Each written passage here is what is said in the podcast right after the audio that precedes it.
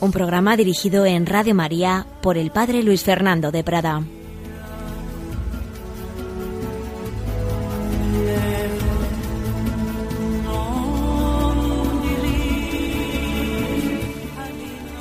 Un cordial saludo, queridos amigos, querida familia de Radio María. Bienvenidos a esta nueva edición del hombre de hoy y Dios, un hombre, imagen de Dios, como hemos visto los programas anteriores, pero un hombre herido, un hombre limitado, que no deja por ello de ser imagen de Dios.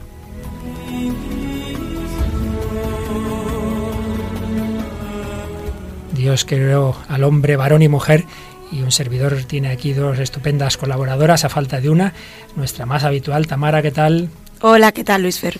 Bueno, Tamara, te hemos dejado descansar una semana y hoy vienes con refuerzos, ¿verdad? Con las pilas cargadas y con refuerzos, efectivamente. Bueno, pues de nuevo tenemos refuerzos de nuestros oyentes, porque yo tengo que agradecer siempre estos ánimos que nos mandan de los correos tan bonitos que recibimos. Hace ya un par de programas, pero no pudimos leerlo antes, teníamos el correo de Ana, me parece que tienes por ahí, ¿verdad? Sí, Ana nos dice, una vez más os vuelvo a escribir y es que hoy no puedo dejar de hacerlo. Quiero felicitaros por el programa de hoy. Bueno, todos ellos merecen felicitaciones, pero el de hoy centrado en esa sed de Dios es, como bien decís, difícil de saciar. Si a vosotros os ha quedado ganas de continuar con el programa, imaginaos cómo hemos quedado nosotros los oyentes. Muchas felicidades. Pues muchas gracias, Ana por esos ánimos. Y tenemos también a Mónica, que repite del programa pasado. ¿Qué tal, Moni? Hola, Luis Fer. Muy bien, Mónica y Tamara aquí, vais con Raquel en otros días, vais haciendo un buen equipo. Bueno, pues ya que eres la más joven de la mesa, te toca leer un correo un poco más largo, en este caso de Juan Luis, que nos escribe unas cosas muy bonitas. Queridos hermanos en el Señor, todos los días escucho Radio María en el cementerio donde trabajo ya que tengo la radio instalada de forma que la escucho desde cualquier lugar del cementerio, para meditar y rezar mientras me ocupo en labores de jardinería o limpieza. De todos los programas, mi favorito es El hombre de hoy y Dios, que escucho con especial atención para no perder ni una frase, ya que no encuentro desperdicio en todo lo que se expone, y me ha ayudado mucho en mi vida espiritual. Además, soy aficionado a la pintura, y suelo pintar cada tarde en mi casa, escuchando una y otra vez las grabaciones de este programa, que me inspira tanto y me da tanta paz. Quisiera felicitar al equipo por el programa y desearos que sigáis con esta tarea de hacer ver al mundo moderno que Dios no es una idea caduca del pasado, algo superado por los avances de la ciencia, el progreso y por los planteamientos y las ideologías contemporáneas que tanto daño han hecho en muchas ocasiones, sino que la realidad de Dios está viva y presente en todos, en lo más profundo del corazón humano. Una realidad que todos buscamos y que llamamos felicidad. Todos la buscamos, pero es Jesús quien llena la plenitud del hombre. Es justo lo que buscamos en este programa. Creo que este oyente ha captado maravillosamente nuestra intención como el hombre contemporáneo, aunque muchas veces dice rechazar a Dios, lo necesita. Y nos añade un párrafo que hace alusión precisamente a ese trabajo que a muchos les asustaría en el cementerio, pero que es muy bonito lo que nos acaba diciendo. Uno de mis temas favoritos son los relacionados con el tema de la muerte, evidentemente por la relación que guarda con mi trabajo, que desempeño con gran cariño, pero que a veces resulta difícil ante el sufrimiento de tantas personas que muchas veces es motivo de grandes crisis de fe. Me gusta hablar sobre la verdad de la resurrección y ayudar así en mis modestas conversaciones a superar el dolor por un ser querido. Pues muy bonito lo que nos dice. Oye, veremos cómo, según la postura que tengamos, de fe o no, también el tema de la muerte, evidentemente se toma de distinta forma. Lo trataremos de una manera particular en algún programa no muy lejano. Bien, pues vamos a retomar un poquito el hilo de nuestros programas. Estábamos en ese bloque de exponer la doctrina católica sobre el hombre, precisamente. Habíamos recordado cómo el hombre es cuerpo y espíritu, cómo ha sido creado a imagen y semejanza de Dios, eh, por el dominio del mundo que Dios le ha concedido, cómo es imagen de la Trinidad, por su estructura psicológica, cómo es imagen de la Trinidad también en su dimensión comunitaria, particularmente la familia, el esposo, la esposa, los hijos reflejan de alguna manera misteriosa la Santísima Trinidad. Eso es un nivel natural, pero como un nivel sobrenatural, por la gracia divina, tenemos esa participación en la misma naturaleza de Dios y por ello estamos llamados a pasar de la imagen a la plena semejanza, que sería la santidad. Y ello a imagen de Cristo. La imagen plena y total es Cristo, el hombre perfecto, el Hijo de Dios hecho hombre, a cuya imagen estamos hechos todos. Bien, esa es la parte, digamos, bonita de la película. Pero Evidentemente, todos nos hacemos una pregunta que ya ha salido en este programa varias veces. Si el hombre es imagen y semejanza de un Dios bueno, ¿por qué hay tanto mal en el mundo? Creo que es tercera vez que de una manera más directa afrontamos el problema del mal en este programa. Lo hicimos en uno del primer bloque, eh, dedicado es profeso al sufrimiento, al mal, como un camino de maduración. Luego lo hicimos eh, de una manera más indirecta cuando hablamos de la divina providencia y hoy vamos a afrontarlo un poquito desde el punto de vista del origen, de dónde viene el mal en el mundo. Eh, el gran teólogo don José Antonio Sayés, cuyas charlas muchas veces oyen en Radio María, comentaba en alguna ocasión que el hombre es bueno, pero hace la experiencia del mal en el mundo. Padece incontables males y sufrimientos que le hacen preguntarse cómo son compatibles con un Dios Padre providente. Y comentaba este teólogo, es cierto que muchos de estos males provienen del hombre mismo, como las guerras, el hambre, determinadas enfermedades, pero hay otros que no podemos explicar así. Y recuerda un ejemplo muy conocido en la literatura, que es la peste del escritor francés Camille. Se cuenta cómo la ciudad de Orán queda invadida por la peste que se va cebando en sus habitantes, que van cayendo uno tras otro. Y hay un jesuita que desde el púlpito predica que, claro, el mal que padece la ciudad es justo castigo de Dios por los pecados de los hombres. Pero este se cruza con, con otro protagonista, que es un médico ateo, Rie, y en un momento dado los dos coinciden al lado de la cama de un niño afectado por la peste que está a punto de morir con grandes dolores. Entonces el médico le dice al sacerdote, ¿también este niño sufre como precio de sus pecados? Y, le, y él mismo insiste, estoy dispuesto a negarme a amar una creación donde los niños son torturados. Que reconocer que plantea el problema del mal de una manera dramática no, no, no podemos dar una respuesta fácil ¿no? al problema del mal. Ah, es consecuencia de nuestros pecados y este pobre niño qué culpa tiene. Además, señalaba don José Antonio Salles, pues muchas veces vemos que el hombre tiene una capacidad de hacer el mal que a nosotros mismos nos sorprende. Cuando uno de los colaboradores de Hitler, que fue condenado a cierto tiempo de prisión y cuando ya al cabo de los años salió de la prisión, le preguntaron si él pensaba que Hitler era un loco. Dijo que él pensaba que propiamente no, lo que ocurre, dijo, es que cuando un hombre llega a tales extremos lo atribuimos a la locura, pero en realidad es que no sabemos hasta dónde puede llegar el hombre en su ansia de poder. Ciertamente tenemos que reconocer, sin necesidad de ser Hilder, que muchos hombres, después de haber hecho el mal, se han preguntado a sí mismos, pero ¿cómo he sido capaz de hacer esto? Bueno, yo creo que todos alguna vez nos lo hemos preguntado, ¿cómo pude hacer tal estropicio, no? El hombre de hecho perpetra pecados de tal calibre que a la hora de enjuiciarlos le conducen a la tentación de decir que no ha sido libre el que, el que los comete. Nos asusta el extremo al que puede llegar el mal. Nos da miedo nuestra propia libertad. A veces parece que el odio tiene tal fuerza que supera al amor. Y podemos llegar a una conclusión pesimista y nihilista de pensar que el mal y el pecado prevalecen en general sobre el bien. Podemos decir que cada suicidio humano concretamente es el resultado de un fracaso, de una desesperación, de una incapacidad para vencer eh, el mal. En una ocasión un joven norteamericano pedía la pena de muerte para sí mismo, para no seguir violando a más mujeres, porque se veía incapaz de impedirlo. Y terminaba este, este, este párrafo que estoy más o menos resumiendo, don José Antonio Sayes citando a un literato, quiero recordar que era rumano, Ionesco, que poco antes de morir dijo, me siento inclinado a creer como Juan Pablo II, que era el Papa en el momento en que él escribía, me siento inclinado a creer como Juan Pablo II que se lucha un enorme combate cósmico entre las fuerzas de las tinieblas y las del bien. Espero la victoria final de las fuerzas del bien. Creo en Dios a pesar de todo porque creo en el mal. Si hay mal, hay también Dios. Es curioso, muchos llegan a una conclusión contraria, pero este gran genio ya al final de su vida y en medio de la enfermedad vislumbraba la profundidad del drama humano que le llevaba a Dios. Y el beato cardenal Newman en alguna ocasión también escribió, si hay un Dios, y lo hay, el género humano está envuelto desde su origen en una terrible calamidad. Está en desacuerdo con los designios del Creador. Esto es un hecho, y un hecho tan cierto como el de su propia existencia. De ahí que la doctrina que se llama teológicamente el pecado original resulte para mí casi tan cierta como que el mundo existe o como la misma existencia de Dios. Así pues, hay Dios, nos ha creado a su imagen y semejanza, pero hay mal.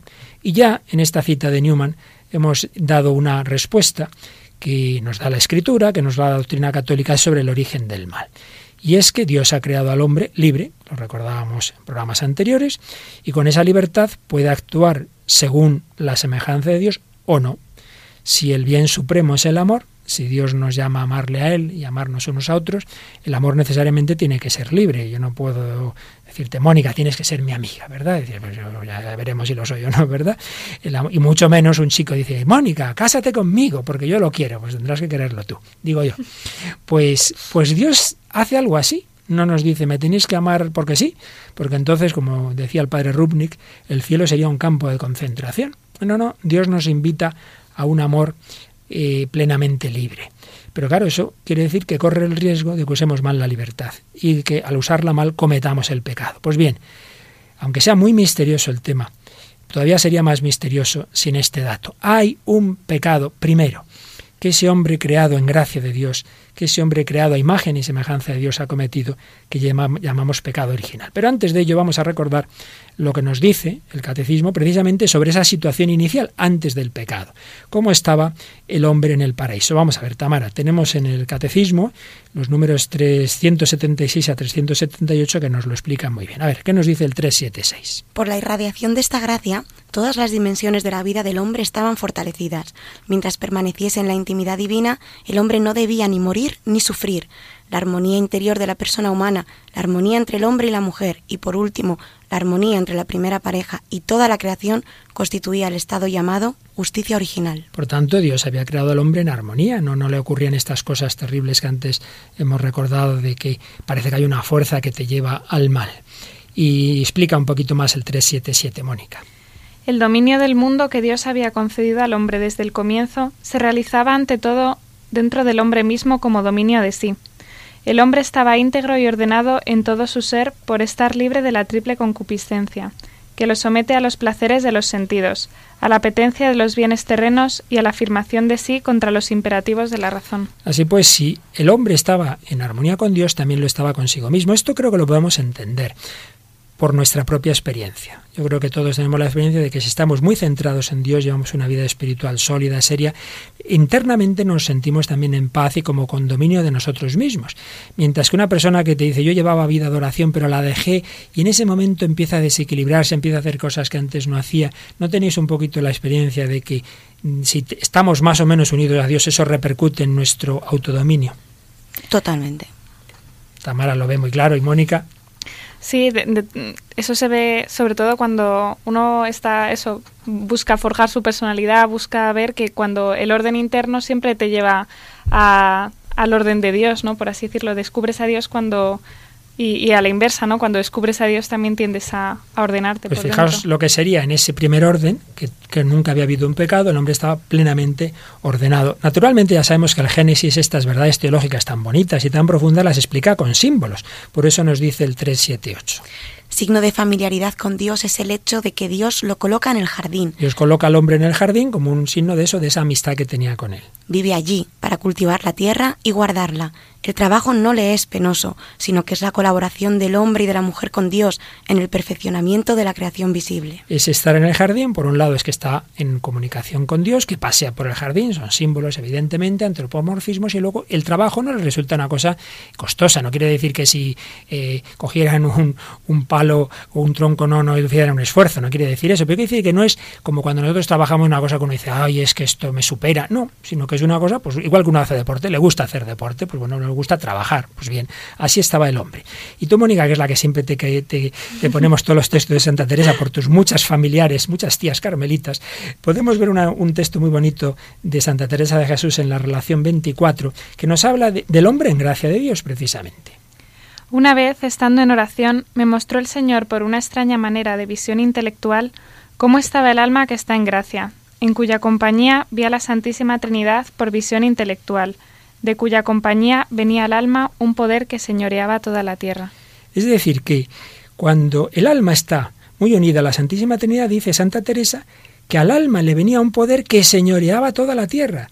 Eh, a esta gran mística, Dios le hizo ver eso, eso que estamos aquí explicando, ¿no? Que la persona unida a Dios tiene dominio de sí, tiene un dominio de las circunstancias, que es lo que se va a perder. Lo que se va a perder por el pecado original. Porque mm, nos dice el catecismo que esta doctrina del pecado original no, no es algo accidental, no es un pequeño detalle, sino que es el reverso de algo positivo, de la buena noticia de que Jesús es el Salvador de todos los hombres. Si tiene que salvarnos a todos los hombres, es porque todos los hombres tenemos un pecado misterioso, que llamamos pecado original.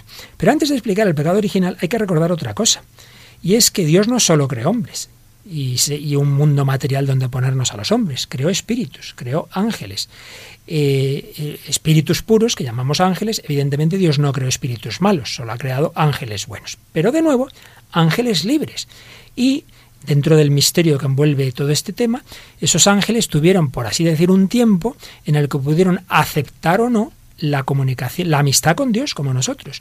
Pudieron aceptar o no a Dios como su principio y su fin, o bien tomarse a sí mismos como sus propios dioses, como su propio principio y fin. Que a fin de cuentas esa es la esencia del pecado. Pues bien, se ve que de esos no sabemos cuántos millones de, ángeles que Dios creó, hubo muchos, algunos, no sabemos cuántos, que se negaron a que Dios fuera su principio y su fin. Se vieron tan, tan potentes, tan, tan listos, que se hicieron sus propios dioses. Y esos son los que llamamos demonios. Dios no ha creado demonios, son ángeles creados buenos por Dios, que dice el catecismo, rechazaron radical e irrevocablemente a Dios y su reino. Y aquí pasa como en las pandillas. Cuando uno es malo, quiere que todos los demás sean malos. Uno empieza a hacer fechorías y quiere que los demás lo hagan, porque si no se siente el raro, ¿verdad? Entonces uno empieza a robar y venga, veniros conmigo, vamos a robar las peras. Eso que cuenta San Agustín, que cuando eran adolescentes, pues se fueron a robar peras, ¿verdad? Y unos se contagiaban con otros. Recuerdo en cierto pueblo, pues eso, una pandilla que empezó haciendo pequeñas cosas, acabaron asaltando una, una gasolinera, acabaron en la cárcel, bueno, un desastre. Y todo empieza por, por eso, por fechorías de, de muchas veces desde la infancia, ¿no? Bueno, pues eso que vemos tan claro entre nosotros, pasa también con los ángeles, y los ángeles quisieron contagiarnos su rebelión a los hombres. Les daba rabia ver a esos hombres eh, en cierto modo inferiores a ellos, cuerpo y espíritu, y esos espíritus puros, muy potentes, muy inteligentes, en armonía con Dios, y les quisieron transmitir su propia seducción mentirosa. Eh, por eso dice el catecismo, la escritura atestigua la influencia nefasta de aquel a quien Jesús llama homicida desde el principio, cuya más grave obra ha sido la seducción mentirosa que ha inducido al hombre a desobedecer a Dios. Sin embargo, no olvidemos, Tamara nos dice el 395, que Satán no es más que una criatura, porque...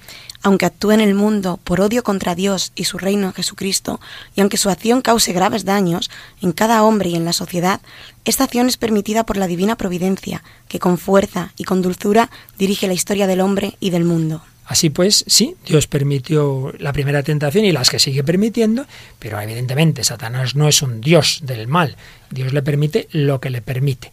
Y ya que está aquí la más joven, en fin, todos somos jóvenes en esta mesa, sobre todo vosotras, ¿verdad? Pero aquí la más jovencita, que es Mónica, pues te va a tocar leer lo que escribió Juan Pablo II en la carta que hizo a los jóvenes en 1985, que tú no habías nacido, pero escribió una carta muy bonita a los jóvenes, que yo sí recuerdo bien, y en esa carta, en el número 15, decía lo siguiente.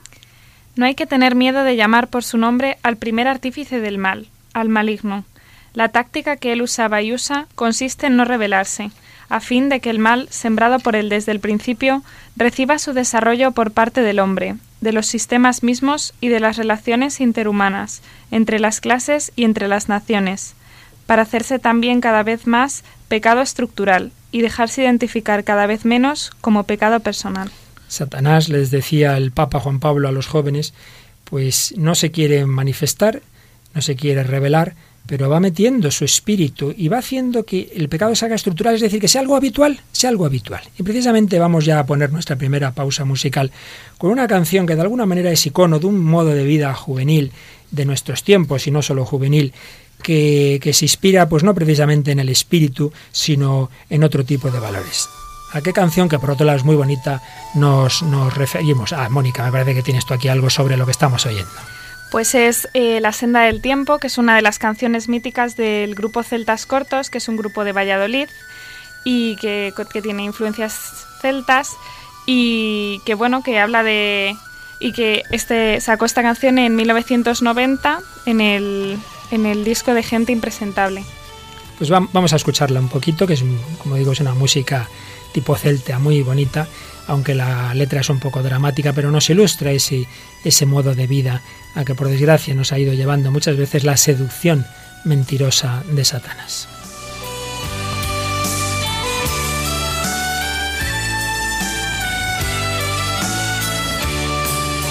A veces llega un momento en que te viejo de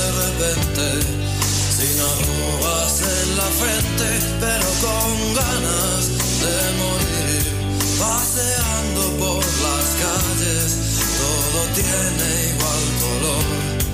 Siento que algo hecho en falta, no sé si será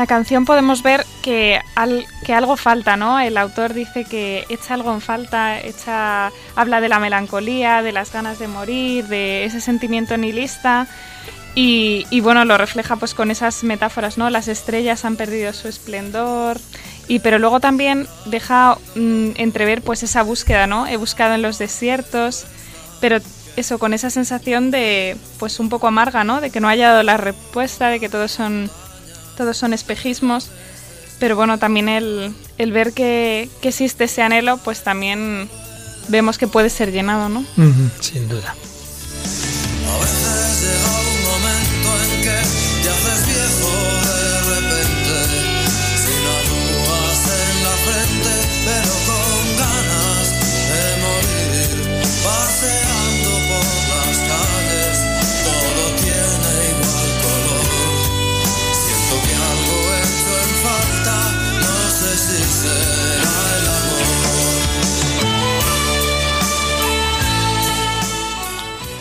Te haces, te haces viejo de repente, con arrugas en la frente, pero con ganas de morir. El espíritu satánico siempre quiere la muerte del hombre. Nos quiere llevar al suicidio, sea físico, sea psicológico, a la desesperación o al homicidio, al matar. Detrás de los grandes homicidios, sobre todo los grandes genocidios, sin duda, está siempre el espíritu satánico, no lo olvidemos. Pues le pedimos al Señor que no perdamos nunca esa esperanza. Por mucho mal que haya en el mundo, es mucho más el bien. Seguimos siendo imagen y semejanza de Dios. Por eso, esa parte de esperanza de la canción que mira a las estrellas, aunque le parece que han perdido su esplendor, pero sigue buscando. He hablado con las montañas de la desesperación. Su respuesta era solo el eco sordo de mi voz.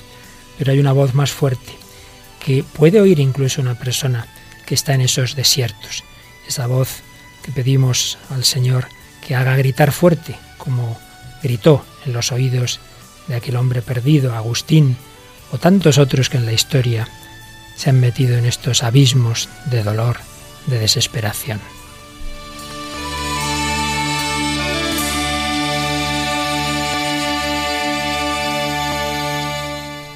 Pues bien, nos sigue diciendo el catecismo que tentado por el diablo, el hombre dejó morir en su corazón la confianza hacia su Creador y abusando de su libertad desobedeció al mandamiento de Dios. Y nos explica de esta manera tan bonita el, el pecado original en el número 398. Se prefirió a sí mismo en lugar de Dios y por ello despreció a Dios. Hizo elección de sí mismo contra Dios, contra las exigencias de su estado de criatura y por tanto contra su propio bien.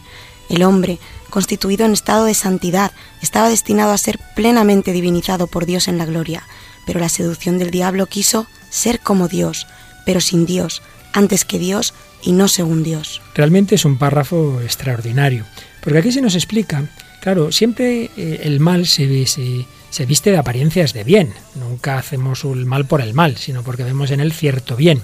Entonces el demonio nos tienta con algo que de suyo buscamos, que es ser como Dios. ¿En qué sentido? Pues porque ya explicamos en el programa anterior que si el hombre está hecho para Dios, está hecho para el infinito, pues claro, le atrae eso, le atrae a algo grande, algo infinito. Pero es que hay dos maneras de llegar a ello. Uno, por Dios, con la ayuda de Dios, con su gracia, por su amistad, por su amor, humildemente, que es como Dios nos quiere divinizar. Y la otra manera, en cambio, es por soberbia, por mis fuerzas. Como nos dice el catecismo, quiso ser como Dios sin Dios, antes que Dios y no según Dios. Lo que buscamos es lógico, queremos de alguna manera el infinito, queremos a Dios, queremos unirnos a Él, pero lo buscamos por el camino equivocado. Es lo que pasa con el alcohol, de que nos habla esta canción que seguimos oyendo. Uno busca cierto paraíso, uno busca una felicidad plena, pero no en el paraíso que Dios nos quiere regalar, el total del más allá, o en esta vida de vivir en la gracia de Dios, sino el paraíso que uno se busca en su propia psicología. Como pasa tantas veces en la droga, es crearse un éxtasis, un paraíso artificial. Bueno, el pecado promete mucho y luego nos da lo que nos da y de hecho el primer pecado tuvo unas consecuencias dramáticas para toda la humanidad. Destruyó la armonía interna del hombre. Ese dominio que el hombre tenía sobre sí mismo se acabó. Y bien lo sabemos todos. A veces pienso una cosa, siento otra, hago otra. Rompió la armonía entre hombre y mujer. Enseguida empiezan uno a quejarse del otro.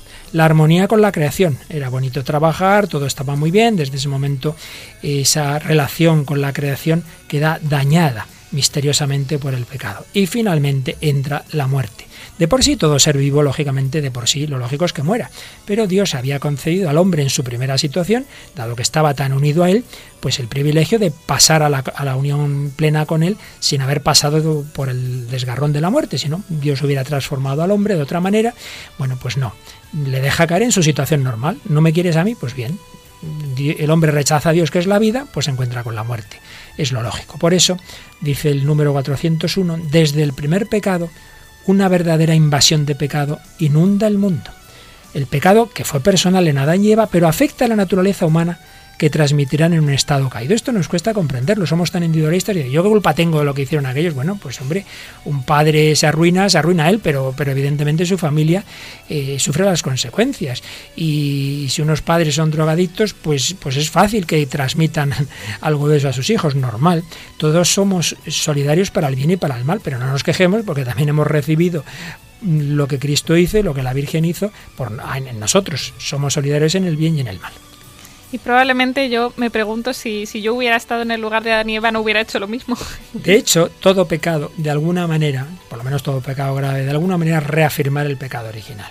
Es como decir, yo me fío más de mí mismo que de Dios eh, no acabo de, creerme que lo que Dios me dice sea para mi felicidad y voy a buscarme mi propia felicidad. Por tanto, no seamos hipócritas, porque en todo pecado eh, somos Adán y Eva. No estuvimos allí, pero seguimos poniendo nuestro granito de arena. Seguimos poniendo nuestro granito de arena.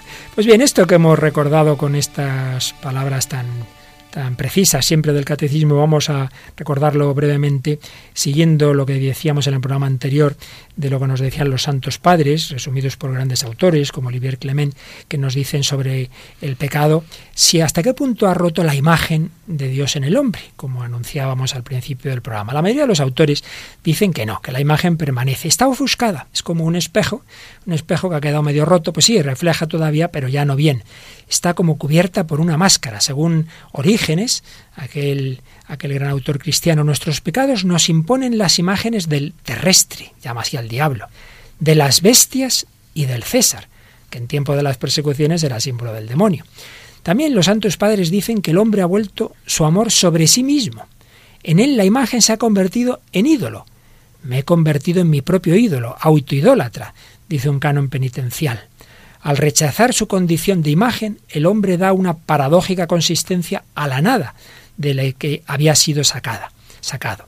El hombre, el pecado consiste en rechazar la imagen como relación. Uno no quiere relacionarse con Dios, se encierra en sí mismo. Y viene entonces, como decíamos antes, la muerte. Y el individuo proyecta entonces sobre los otros la angustia que le asalta. De hecho, muchas cosas malas, ¿por qué se hacen? Por la angustia. Por la angustia. Uno se siente inseguro y necesita cosas. Y como necesita cosas, pues voy por esto. Ay, pero veo otro enemigo mío, pues si hace falta lo mato. No, no matamos normalmente por matar. No hacemos el mal por hacerlo. Pues si no, uno se siente que necesita algo y ve al otro como competidor de eso que necesita. Los hombres caídos, dice un padre del desierto, se han encadenado entre ellos con las manos atrás, de modo que uno no puede ver el rostro del otro. La separación de Dios se convierte así en odio hacia sí mismo hasta el suicidio. Aún así, subsiste la imagen de Dios y ella constituye la grandeza del hombre, su inobjetivable enigma. Pero esa imagen sufre la doble tentación de la desemejanza idolátrica o de la nostalgia. de la que Pablo de lo que Pablo calificaba de tristeza para la muerte. Qué bonito es esto, doble tentación. Una, la de semejanza idolátrica, hacerme como Dios, y luego al revés, la tristeza, la nostalgia. No, no lo he conseguido, me desespero. Es siempre un poco la táctica del, del demonio. Por un lado nos quiere llevar a un, a un cometer un pecado. Y una vez que lo hemos cometido nos quiere desanimar, nos quiere desesperar, que es ya el remate final. ¿Has hecho esto? Pues nada, ya, ya, ya no tiene solución, que es lo que hizo con Judas. No olvidemos que todos los apóstoles, o casi todos, se portaron muy mal, y Pedro un desastre. La diferencia fue que confiaron en que Jesús les podía perdonar y Judas no. Ese es, digamos, el ataque final del demonio. Ahora ya has caído, ya nada, ya no te molestes, no tienes nada que hacer, tu vida no tiene solución. Esa es una gran tentación, que en su último extremo lleva al suicidio. Pues bien, en este programa del hombre de hoy Dios, estamos hablando de los orígenes, no del hombre de hoy, ¿verdad? Pero bueno, ya vemos que es que el hombre es muy parecido en todas las etapas, ¿no? Pero eso que ya estamos viendo, que estaba un poco implicado estaba implicado en el pecado original, eh, esa, esa destrucción, esa, esa, destrucción, incluso el suicidio, por desgracia, se ha ido extendiendo mucho en el siglo XX y en el que estamos, en el siglo XXI. Y por eso, hoy, en nuestro ir a nuestro mundo contemporáneo, a través de la literatura y del cine, vamos a hacer una excursión a nuestra isla vecina, Inglaterra, y vamos a hablar de algún grupo de personas, eh, en fin, que experimentaron en un lado y otro de, la vida de Inglaterra, por un lado vivir el hombre sin Dios y por otro lado acercarse a Dios. Estamos hablando, por un lado, del mundo sin Dios del círculo de Virginia Woolf. Nos dices dos palabritas, primero brevemente, Mónica, sobre este círculo para situar lo que enseguida vamos a comentar. Bueno, se llamaban el grupo de Bloomsbury y era pues eso, un grupo de antiguos compañeros universitarios en torno a Virginia Woolf. Estaría también Leonard Woolf, que es que, con quien posteriormente se casa. Mm. Y pues cuyo criterio, o lo, más o menos la línea que seguían, pues era ese rechazo de la clase media alta a la que pertenecían y también pues eran herederos del esteticismo en el sentido pues que el arte existe por beneficio de su exclusiva belleza y que ésta debe ser elevada por encima incluso de la propia moralidad. Sí, tienen una actitud de rechazo de la moral que consideran puritana, tradicional, etcétera, y ciertamente, no recuerdo, no puedo asegurarlo con mucha certeza, pero ciertamente el planteamiento religioso está, está excluido, viven al menos sin que Dios importe nada. Pues bien, ahí yo creo que muchos habrán conocido este círculo, como tantas veces ocurre, no por las obras literarias, sino por el cine. Y aquí Tamara nos va a introducir una película bastante famosa. Pues sí, estamos hablando de la película Las Horas, una película dramática estadounidense del año 2002, dirigida por Stephen Daldry. El guion, escrito por David Hart, es una adaptación de la novela homónima de Michael Cunningham, ganadora del premio Pulitzer en el 99. Toda la historia tiene lugar en el transcurso de un mismo día. Trata sobre tres mujeres en diferentes épocas y generaciones, cuyas vidas se conectan únicamente a través de la novela de Virginia Woolf, Mrs. Dalloway. Nicole Kidman encarna a Virginia Woolf en 1923, mientras que escribía la novela. Por otro lado, Julianne Moore es una esposa infeliz que lee el libro en el año 51. Y finalmente, Meryl Streep interpreta a una editora homosexual neoyorquina eh, que es como la Mr. Dalloway moderna, que cuida de un amigo escritor en etapas avanzadas del SIDA y ha decidido prepararle una fiesta. Bueno, la verdad es que la película es bastante deprimente. Como digo yo, ahí se suicida hasta el gato. Es una cosa tremenda, no solo falta, es un gato que se tira por la ventana, pero algunos sí que se tira por la ventana y no precisamente un gato, ¿no? Y bueno, recoge la historia real de Virginia Woolf que se suicida, de hecho, ¿no? Pero vamos a empezar escuchando el diálogo, yo creo que es al final ya de la película, en que dos de esas protagonistas que nos hablaba Tamara, eh, Mrs. Dalloway y, y la madre de Richard, ese amigo que para el que preparaba la fiesta, que con sida se tira por la ventana al pobre. Bueno, vamos a escuchar porque la verdad es que es un poco reflejo de todo ese, ese sinsentido, de todo ese... Y de que una cosa va llevando a la otra. En fin, escuchamos el diálogo entre estas dos mujeres y luego lo comentamos. Es terrible, señora Bauham, enterrar a toda tu familia. El padre de Richard murió. Sí. Murió de cáncer cuando él era joven. Y la hermana de Richard está muerta. Es natural que me sienta indigna. Que me sienta como algo sin valor. Tú sobrevives y ellos no. Usted dejó a Richard cuando era un niño. Dejé a mis dos hijos. Les abandoné. Es lo peor que puede hacer una madre. Sí. Hay momentos en que estás perdida y crees que lo mejor es suicidarte.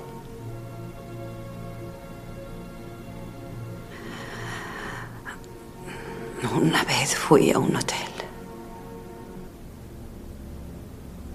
Esa misma noche tracé un plan. Planeé dejar a mi familia cuando naciese mi segundo hijo. Y eso hice. Me levanté una mañana. Hice el desayuno. Fui a la parada del autobús y subí a él. Me había dejado una nota.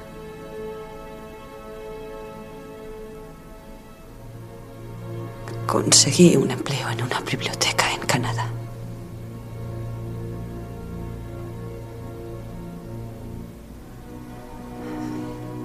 Quizás sería maravilloso decir que te arrepientes. Sería fácil.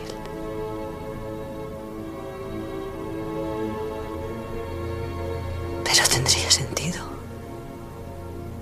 ¿Acaso puedes arrepentirte cuando no hay alternativa?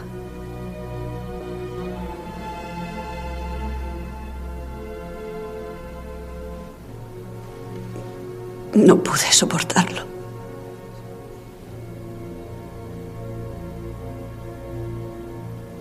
Y ya está. Nadie va a perdonarme.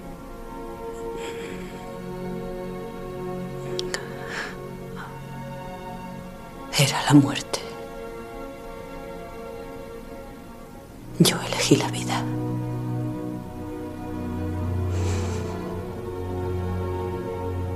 Bueno, Mónica, te has quedado un poco traspuesta. Sí, la verdad es que después de oír eh, cosas así, ¿no? Que, que, ves que el sufrimiento existe, dices, es terrible enterrar a toda tu familia. Y también, pues, eso es un reflejo de lo que fue la vida de, de, Virginia Woolf, ¿no? Que también, pues, eso, que se murió su primer esposo en la luna de miel, que su madre se murió, su padre se muere de cáncer. Y claro, son cosas que existen. Estamos viendo, pues, consecuencia del pecado de una manera directa o indirecta.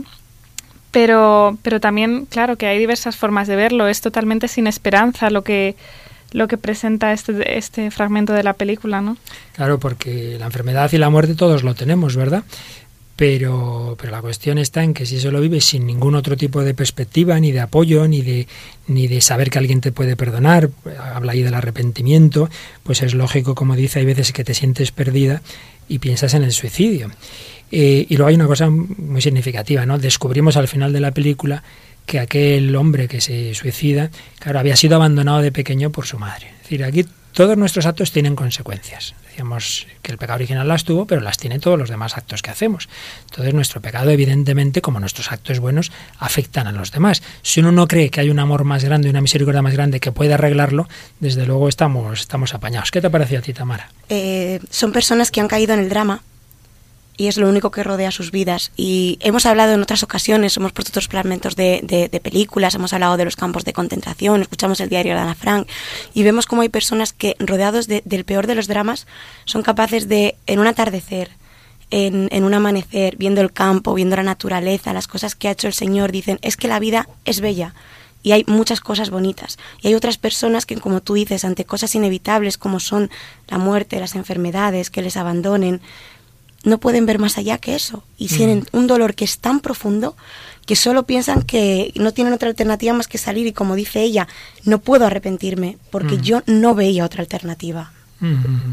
Claro, pero no sé, son esas cosas que en Cristo luego tienen su sentido, ¿no? Porque i- incluso ella lo desea, dice, sería maravilloso decir que te arrepientes, Mm. que es algo que humanamente pues no cabe en ninguna cabeza, ¿no? Arrepentirse pues de algo pues que no tenía alternativa, ¿no? Sin embargo, en Cristo la confesión en ese sentido también conversos es lo que cuentan, ¿no? Dice, jo, la Iglesia Católica me perdonaba todo, absolutamente todo. Ahora enseguida nos cuentas un poquito, que tú lo has estudiado, esos otros conversos ingleses. Pero antes de ello vamos a escuchar el segundo fragmento que tenemos, que por cierto, ¿nos recuerdas, Tamara? Esta película tuvo un premio, ¿verdad? Sí, ¿Cuándo se mira, estrenó? se estrenó en Los Ángeles y en Nueva York el 25 de diciembre del 2002, hace ya casi 10 años, y recibió diversos premios internacionales, incluyendo el Oscar a la Mejor Actriz, que se lo llevó Nicole Kidman. Reconocer que es una interpretación estupenda. Lo que es triste es que nuestra cultura parece que ensalza este tipo de planteamientos, ¿no? Haces una película estilo eh, Qué bello es vivir de Frank Cap, de Frank dices, bueno, eso entonces es muy bonito, pero las cosas nunca acaban bien. Parece que lo, Mm. hoy día lo normal es que las películas acaben así, en un matrimonio que se rompe, un suicidio, todo mal. Y es que se nos ha ido metiendo ese espíritu pesimista por muchas razones, pero la principal sin ninguna duda por la falta de fe. Pues bien, vamos a escuchar el momento del suicidio, además este el texto es literal lo que escribí Virginia Woolf, lo que, lo que le deja escrito en, la carta a, a su marido. Tú me has dado la mayor felicidad posible. Has sido todo lo que alguien puede ser para otro. Sé que estoy destrozando tu vida y que sin mí podrías trabajar y lo harás. Lo sé. Ni siquiera me expreso debidamente. Lo que quiero decirte es que te debo toda la felicidad de mi vida. Has tenido una paciencia infinita. Y has sido increíblemente bueno. En mí ya no queda nada, salvo la certeza de tu bondad. No puedo seguir arruinando tu vida. No creo que dos personas puedan ser más felices de lo que hemos sido nosotros. Virginia.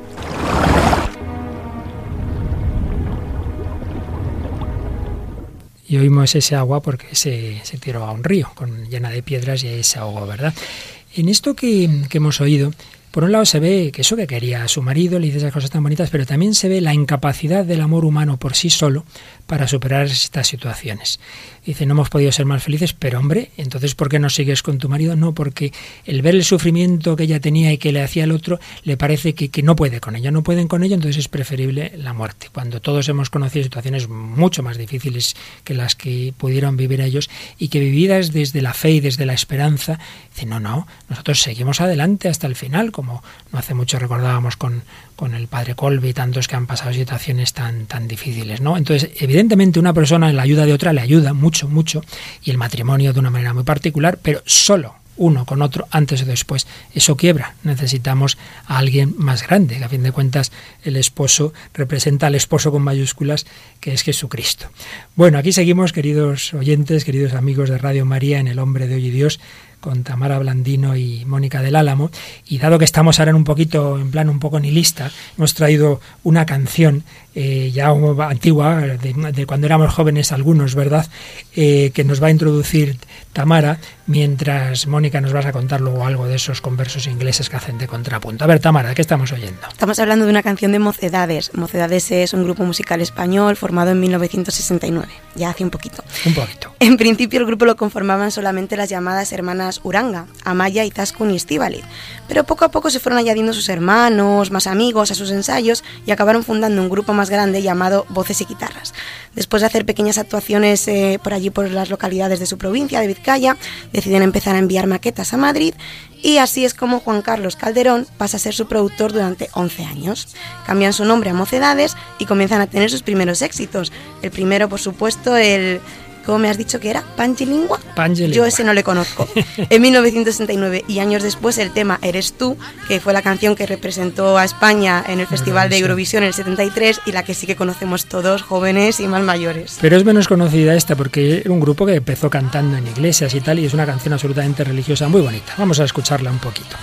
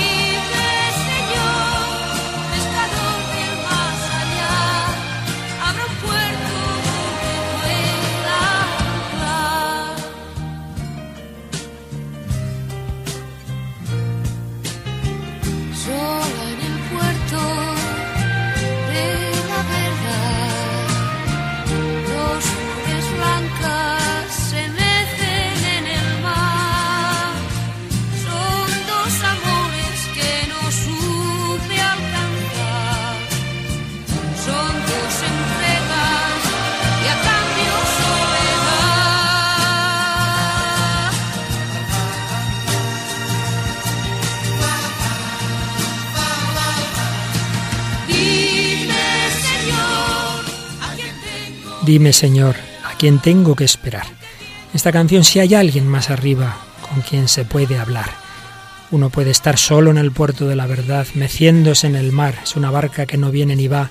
Mis esperanzas son velas sin hinchar, pero hay la esperanza de que habrá un puerto donde pueda anclar. Dime, Señor, a quién tengo que esperar.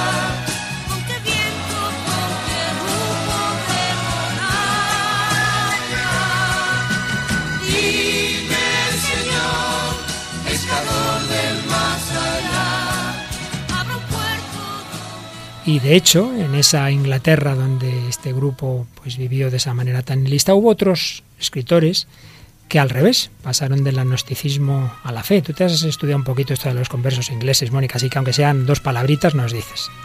Nada, pues eso que a lo largo del siglo XX probablemente el germen pues se considera el beato John Henry Newman Mm. Y, bueno que diversos los intelectuales conversos del siglo XX como se les llama pues se van encontrando con Dios desde el ateísmo desde el anglicanismo pasando por diversas etapas y son realmente un testimonio ¿no? de encontrar a Dios a través de la reflexión a través de y de la fe ¿no? Ahí quizá los dos más famosos sean dos grandes literatos, ¿verdad? Chesterton y Tolkien. Aunque Tolkien no es que se convirtiera de mayor, fue su madre la que se convirtió, ¿verdad? Pero él se consideraba una especie de converso al catolicismo.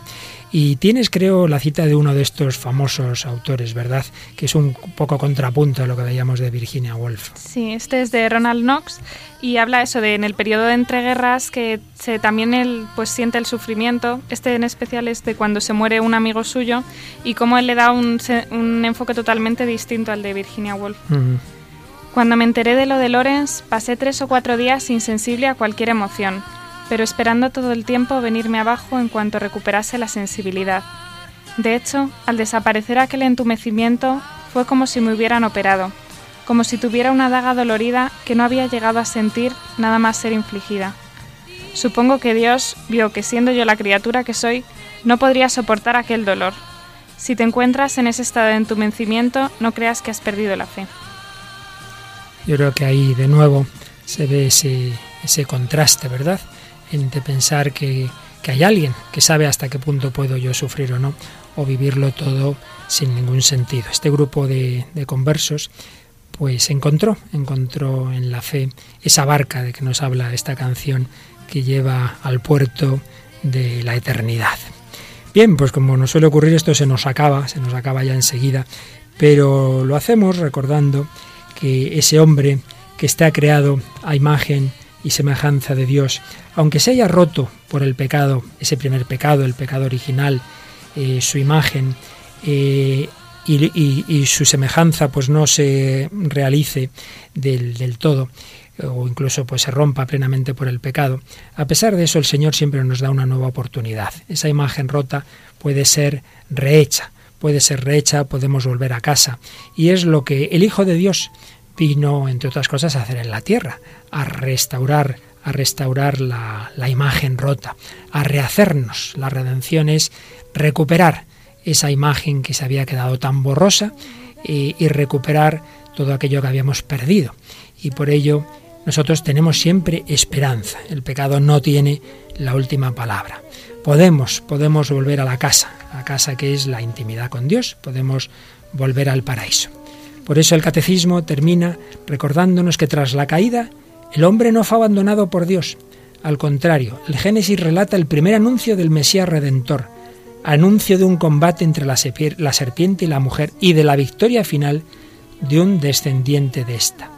En efecto, la victoria sobre el pecado obtenida por Cristo nos ha dado bienes mejores que los que nos quitó el pecado. Como dice San Pablo, donde abundó el pecado, sobreabundó la gracia.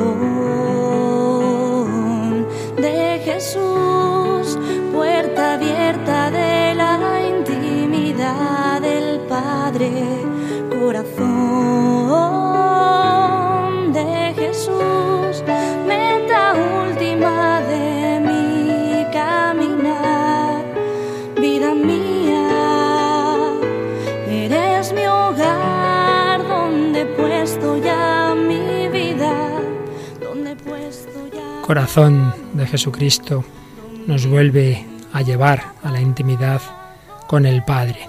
Por ello, no perdamos nunca la esperanza. Donde abundó el pecado, sobreabundó la gracia.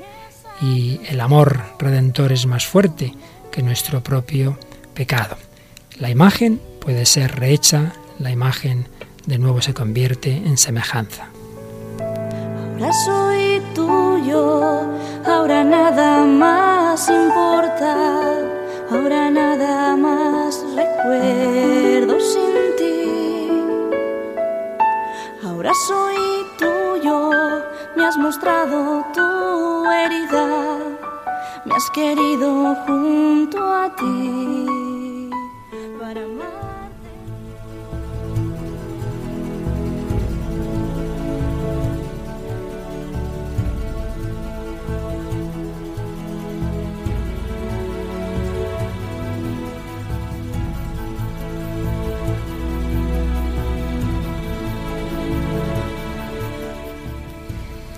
Bueno, pues de nuevo esto se nos ha acabado cuando no hemos dicho ni la tercera parte, pero bueno, pues el próximo día más, ¿verdad, Tamara? Nos ha sobrado un montón hoy. Un montón. Pues mira, menos trabajo, ya está preparado el próximo. Somos vagos también nosotros. El pecado original nos ha afectado, no queremos trabajar. En fin. Bueno, Tamarita, ¿te ha gustado el programa de hoy? ¿Has aprendido cosas? Mucho, como siempre. Como siempre, qué bien. Bueno, pues como no queremos ser vagos, recuerda a nuestros oyentes algo, como es el correo electrónico del programa, al que esperemos sigan enviándonos correos tan interesantes como los que hemos leído al principio.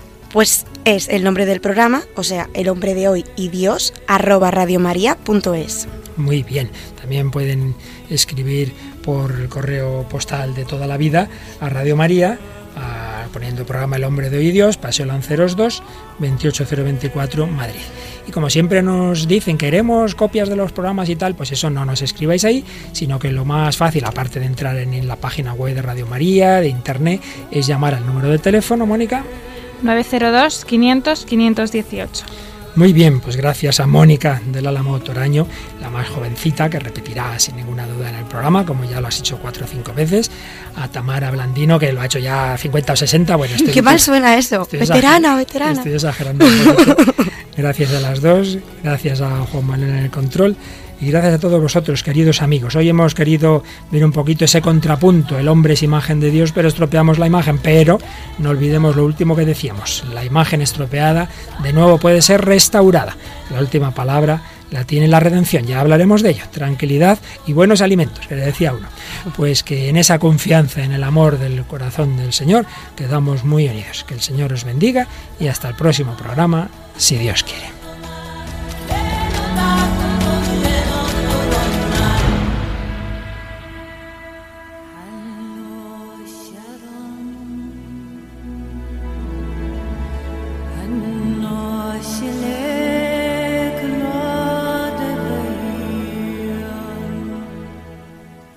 Han escuchado en Radio María El hombre de hoy y Dios, un programa dirigido por el padre Luis Fernando de Prada.